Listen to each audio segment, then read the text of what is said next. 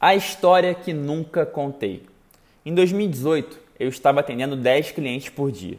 Nos intervalos, respondia e-mail e WhatsApp freneticamente.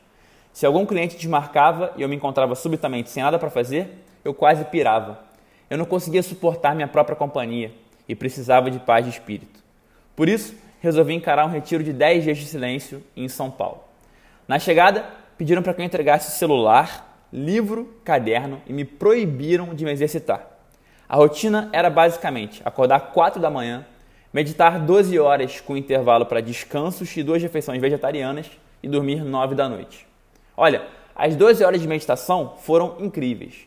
As, as refeições, tranquilas. O problema foi a hora de dormir. Não sei se pela quantidade de meditação ou pela falta de exercícios, mas quando chegava no fim do dia, eu simplesmente não conseguia dormir. A impressão que eu tinha era que toda noite eu estava travando um duelo com a minha mente que me dizia coisas como: você vai enlouquecer aqui, olhe para as pessoas ao seu lado, elas estão dormindo e você aqui fritando.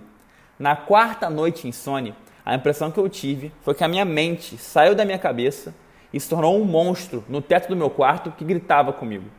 Tive muito, muito medo. Daquela experiência mexeu com a minha sanidade para sempre e eu nunca mais voltar ao normal.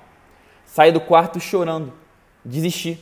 Peguei o primeiro táxi que vi na rua para o aeroporto e no aeroporto peguei o primeiro voo de volta para o Rio de Janeiro, que até hoje eu não sei quanto eu paguei, de tão desesperado que eu estava. Agora você deve estar esperando a reviravolta dessa história, que eu voltei no ano seguinte e consegui encarar os 10 dias. Só que não, eu ainda não entendi por completo o que aconteceu. Existem sentimentos que só de sentir naquela noite e que só de eu pensar neles eu me arrepio, por isso eu não tive coragem de ainda revisitá-los.